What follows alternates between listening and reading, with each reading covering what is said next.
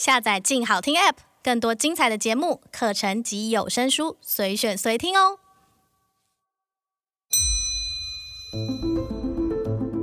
转动指针，一起探索手腕上的小宇宙。欢迎收听《静表志》。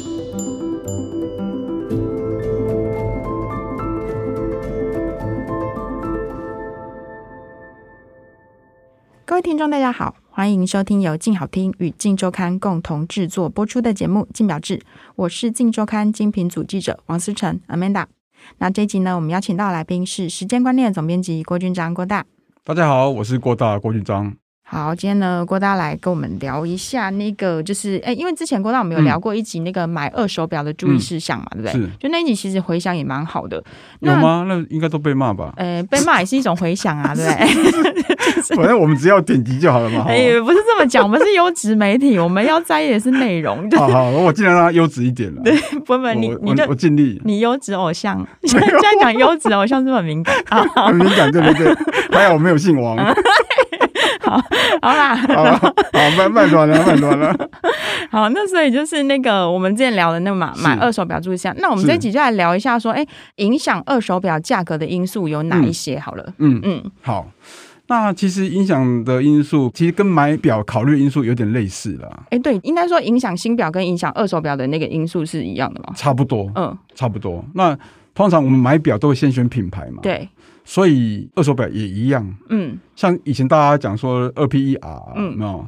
品牌先决嘛，对，看到品牌知道说哇这个价值高低，所以品牌应该是一个最前面你可以立即反应的啊，它价值高或低，嗯，那通常品牌，我想我自己啊会分三个阶层啊，像二 P 一 R 这种就最顶级最热门的嘛，当然如果你现在来讲的话，还可能要加到 AP 啦，对，哦加江诗丹顿啦，嗯、加朗格啊。这些，那中间呢，就是好比百年灵啦、欧米茄啦，这些也都还蛮热门，它有一定的行情。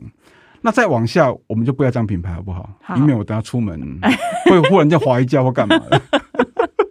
好，OK OK，就比较小众的，然后知名度比较低的、嗯、这种就会比较。我刚刚中间的品牌我忘了讲，GS 现在也蛮红的，哦对，哦，Grand Circle 也蛮厉害，就诸如此类的。就我大致上会这样子分啊，那这样分我大致上就会有一个。价格带的区间出来了，嗯嗯，那如果再其次的话，通常就是款式啦，嗯啊，譬如说你 A P 也不是每一款都很热门啊，嗯，它现在就最厉害就皇家橡树嘛，对，啊 P P 也是一样，Nautilus 精英最厉害嘛，嗯，然后江诗丹顿就 Overseas 嘛，哎、欸，我们忽然间讲讲到这个，我忽然间想到，嗯，哦最近这些东西都好好火，好红哦，而且你刚刚讲的都是运动表，哎。哎，对哈，嗯，我不自觉就会被拉到那那那个区域，那个区块，被洗脑了吗？应该说被催眠了，被催眠了，对。哦，好，那反正就这样子嘛。所以接下来就是一个一个款式啦。像我自己觉得啊，每一个品牌它都有一个代表款式。像刚刚我们讲那些顶级品牌，我都叙述过了嘛。嗯。那还有好比 IWC，我觉得拍了就是在我心目中最厉害，不然就葡萄牙嘛。然后欧米茄，我觉得就是在登月，就是这个举例了，就是说。每一个品牌，你也可以跟我不一样想法，没关系。它会有一个市面上大家认为比较知名的，或比较有价值，或大家比较喜欢的。应该说喜欢，因为喜欢会决定它的供需嘛，嗯，所以会决定它的价格嘛。所以其实是不是应该说，它在新表的时候，如果它的行情就已经很不错，其实连带它的二手表行情就也会很好。是是是，它其实的确是一个连带关系啊。这两个价格，你想想看嘛，哈。一般来说，如果你是一个像湖水般平静的状况的时候，二手表是不会有价格的。嗯，它一定是先有新表价格，因为新表才有所谓国际公定价嘛。那是你新表是卖出来被别人买走以后再卖出来的时候，才会有二手表嘛。嗯，所以二手表价格其实刚开始也是从新表价格来的。那这样来的时候，就说，如果你是热门表款，你买的时候就会贵嘛，就是折扣少。那如果你是冷门表款，你买的时候就折扣多，就便宜嘛。这样子的规则也会依循到二手价上面去，所以他们是唇齿相依的，这是一定的。好比你现在绿面的五七一一，嗯，你说它二手会差吗？哦，二手当然不会，对不对？现在新表一支一千万，那你说二手你要期待它变成五十万吗？黑是不可能的代机啊！而且搞不好二手还更贵。嗯，就跟车市也是一样啊，现在就是一个这样一个状态啊。所以是，例如说它停产了，买不到了，其实这个也会让二手的价钱连带的攀升。哎、欸，会，但是它不是一个绝对的一个要素，因为就像我刚刚讲，看品牌，你如果是小众品牌，名不见经传的，你停产就归停产啊，谁理你啊？所以现在情况就是强者越强嘛，那弱的就越弱嘛，这是一定，它一定会有一个排挤的效应啊。因为我要把这么多金额放到那边去，过去譬如说我买精英，我只要一百万就好了，我现在是要十倍，要一千万，嗯，所以他逼迫我不能够再去买别的。可能我以前买两只精英，我可能会买一两支这个独立的或者是非主流的款式来玩一玩。现在我可能都不行，必须集中火力在那边。所以还是要看品牌为主了。就回归到我们刚刚讲的，第一个就是看品牌，啊，第二个是看款式嘛，对，第三个就是看表框了。当然，这个很直觉的逻辑就是说，你如果表已经敲到密密麻麻，然后这个也破损，那个也掉了，当然品相不好。价格自然会被要减损一些啊，然后什么核单俱全啊，对对对，配件的部分，嗯，核单俱全哈，我想应该说它回归到几个热门品牌，就大家很玩性很高的，譬如说劳力士啊，因为收藏家很多嘛，而且劳力士就是大家玩到太锱铢必较了，玩到太细节了。如果哈，我们刚刚讲的那个第三级的非主流品牌，它的核单其实没那么重要。如果说他缺核单，他愿意多让一些价钱给你，我觉得那个你就可以。嗯，那劳力士的话，你就真的要斟酌。所以一样是要看情况。那的确，核单配件这个也是一个评估的项目。那这个除了说收集癖好以外，另外一个是要判断你的来源是不是正常管道啦。嗯、对，因为如果你是我们常讲，如果你是赃物啦，或者是不法管道进来的。他不可能每一个保卡什么，每一个说明书什么，还跟你弄得好好的。你想想，你去偷东西会问屋主说：“请问这只表的盒子在哪里？可不可以帮我找一下？” 他不可能嘛，哈、嗯。所以有时候我们要求核单其实也是为了有多一个保障啦。还有一个就是一个完整感啦。嗯，感觉我去买表只买一只表或一个表头，感觉怪怪的。嗯，哦，就一个心理上的满足了。那这个当然不管你主流非主流。核弹期权还是会好一点啦，会多一点点价钱。那如果没有核弹，会不会影响到它的保修？哎、欸，其实哈，一样看品牌。你说影响哈，哎、欸，应该说影响保固啦。嗯，我们说现在不是都有五年、八年嘛？哈，对。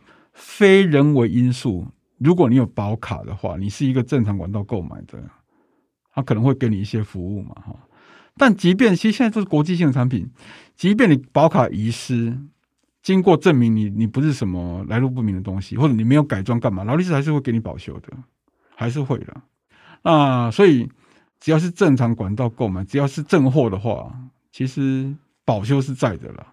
可是如果超过，嗯、例如说超过十年，可能它真的已经都过保了，那是不是就比较没差？因为毕竟买二手表，大家还是会觉得可以掌握的因素多一点，你就买到假表或是脏货的那个几率就会比较低嘛。是是，超过年限的话，其实、嗯。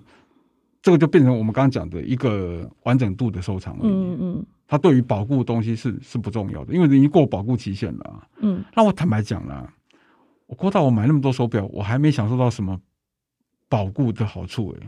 可能我用表也比较小心了，所以我没有说在保固期间里面非人为因素有些损坏。哦，我有享受到调时间、调秒差，譬如你的手表不准了，嗯，你可以送回原厂去调整，在保固期里面。那哎、欸，我还有一次有碰到，就是我再去调整的时候，他有帮我补一个零件。哦，真的、哦？嗯，他说那个零件有瑕疵，哦、所以帮我换新。嗯，那我也不知道是原厂瑕疵还是我我，因为为什么我会这样怀疑？因为它是非人为嘛，嗯、所以表示不是我造成的。嗯嗯嗯。那我心里想说啊，不是我造成，为什么会有瑕疵？就等于可能他出厂的时候就有问题了。对。对，那当然品牌你不要问我，拍谢，我们大家都好朋友。对，还是因为你是郭大，所以可以免费换零件。欸、我想想看，那时候我有没有出道了？多久以前啊？因为好几好几年前了，所以应该不是吧？因为好几年前了。对，嗯，对，所以，哎、欸、哎、欸，这样讲起来，我现在忽然间想起来，我有享受到了，嗯，还是有用。那像刚刚郭拉前面提到绿面的五七一嘛，是，所以是不是例如说以现在市场上来讲，可能蓝面的跟绿面的基因，它们的行情就不一样，所以其实是不是例如说面盘的颜色之类的，也会影响到它的价格，二手价？会，你如果在五年前问我的话，我就觉得还好，嗯，但你如果现在问我的话，我觉得那真的会，因为这个也是令人有点担忧的地方哈。其实我在当记者生涯这么多年，我以前 有点不齿，就是如果你今年新表只是换个面盘，你告诉我新表，我会有点对你这个品牌有点 有点觉得人家不认真，那是小改款嘛？对对，觉得今年很偷懒。嗯，但殊不知这两三年来，手表的面盘可以让一个手表啊暴涨两倍、三倍，甚至十倍的价钱。嗯，这个是我当记者从来没有想过会出现的现象，所以这个是有点可怕。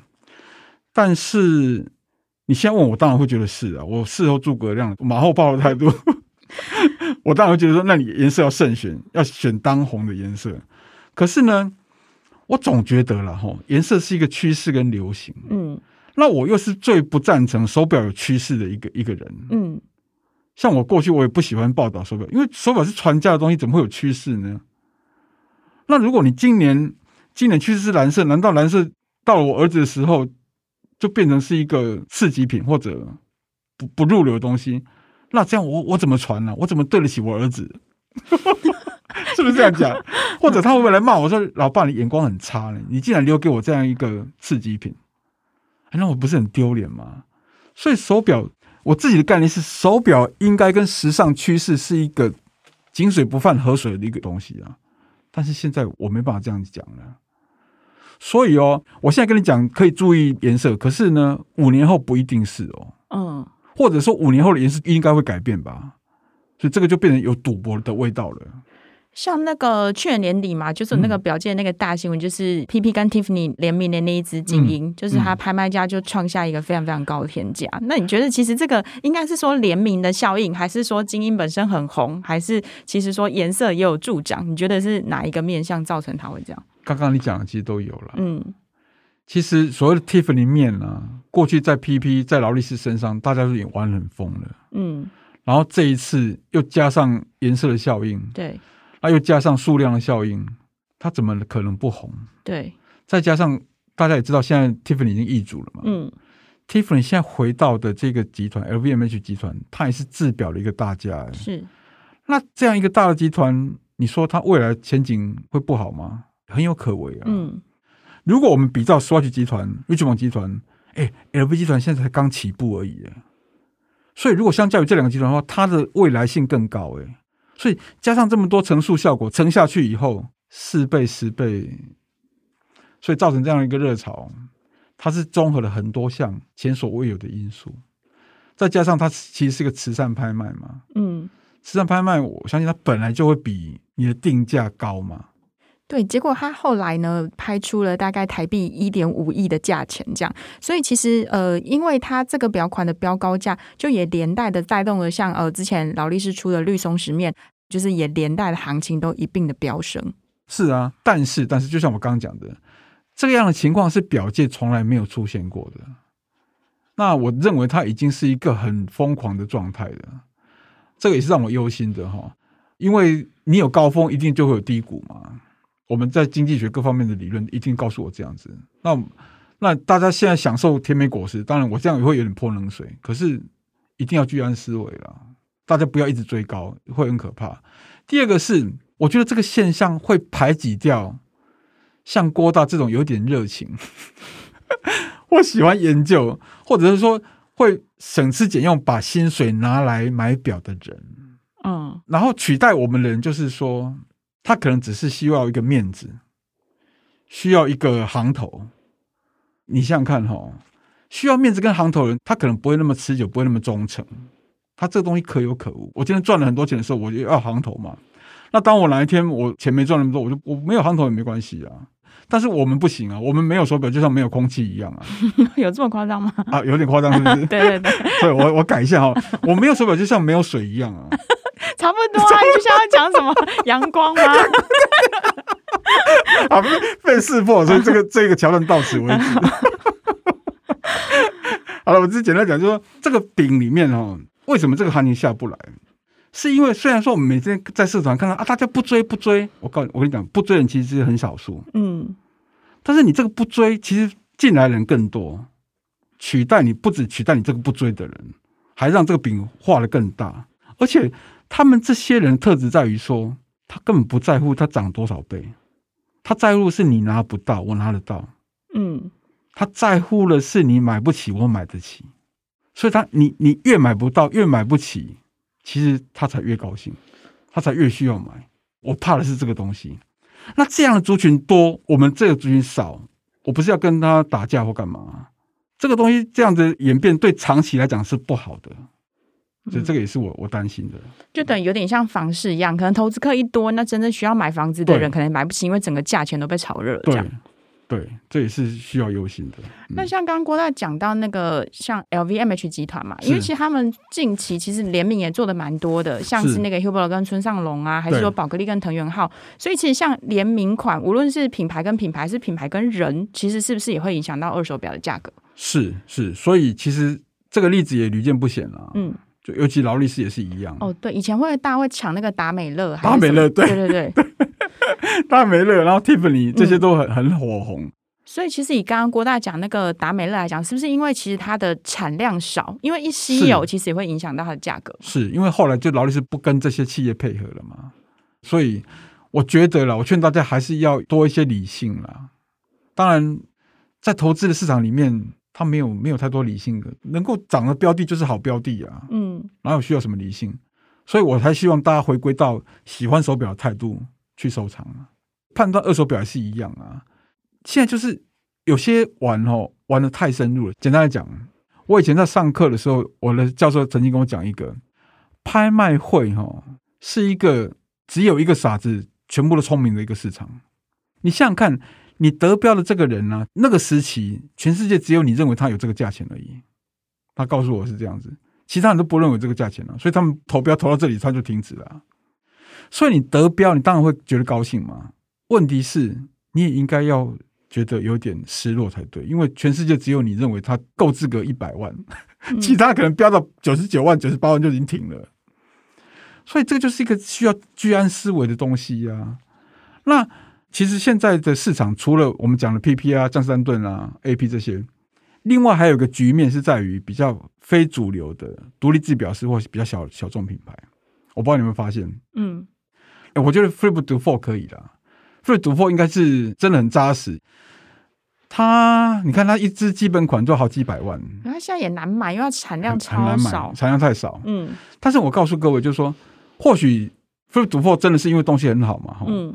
可是就是因为有这个范例存在，有一些炒家做手呢，他现在就开始在寻找一样产量很少的、品质也不错的，然后就对准他，就去炒作它。你想想看，如果他一年只生产十只、二十只，甚至一百只、两百只，好了啦，有实力的炒家，他全部吃下来可不可以？然后一举把那个市场的热度炒高，O 不 OK？OK 的啊，这个情况是现在实际发生的啊。所以我奉劝大家，现在这个时期真的要冷静一点，不要落入到这个炒作的圈套里面。所以拍卖会市场，我们说你有时候可以捡到便宜货，可是现在这么竞争的时期，哈，你真的要很小心。什么时候你你是这圈圈里面的肥羊，你都不知道。嗯，等到你进去了，你才发现已经太晚了。不要因为一个兴趣，结果搞到变成你觉得很无助了，或者伤心难过，那不是很划不来。所以还是要慎重一点嘛。就像我常讲的，慢慢的从它的品牌背景啦、手表的特色啦这些慢慢去了解，觉得它真的有价值，我们再去买。好，没打，我还想到一个，嗯，我不知道你们发现到哈。这个可能过去比较少发生在台湾，就是经销体系的变化。我觉得这个对二手价钱也会有影响。以后啦，我讲以后，这是我的观察哦。如果不准的话，不要骂我。嗯、OK，好，哦，我先买个保险。因为现在有些品牌慢慢的精品化，所以精品化也不是什么坏事啦。就是说，他们直营店会增加，就会开自己的 boutique 啊，好比 AP。那这个情况其实我想也是以后的趋势。那不止 AP 而已啦，其实我听说瑞奇蒙集团现在慢慢也是。即便你不是全部，也会把比例提高，就提高自己的店，然后呢，AD 的经销商呢就比较少。